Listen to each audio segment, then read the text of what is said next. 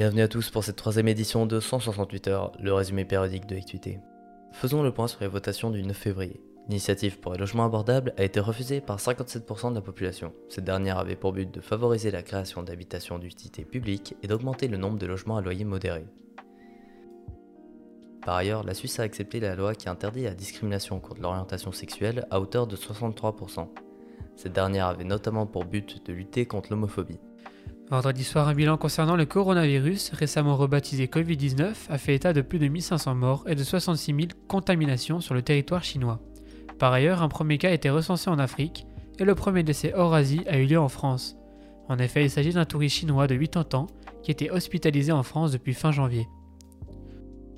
Jeudi, le journal Le Temps a fait le récit d'un attentat avorté à Genève sur le site des gigantesques citernes de Vernier les djihadistes suisses planifiaient de commettre un attentat en faisant exploser les citernes de pétrole au Vernier, jusqu'à ce que le plan tombe à l'eau à la suite de la chute du califat de l'État islamique.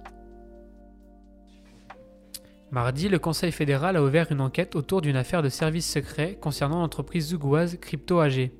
En effet, cette entreprise aurait permis à la CIA ainsi qu'à la BND, Service fédéral des renseignements allemands, de l'utiliser comme base arrière pour mener leur activité. Ces derniers ayant acheté les parts de l'entreprise en 1971 ont pu écouter des conversations cryptées pendant des années.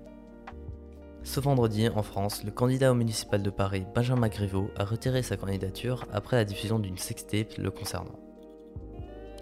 La tempête Ciara, qui a frappé l'Europe, a fait 5 morts et de nombreux dégâts matériels. Cette dernière a fait un mort en Suisse, un accident de la route suite à de fortes rafales de vent dans le canton de Fribourg. Ciara a par la même occasion perturbé le trafic ferroviaire et aérien.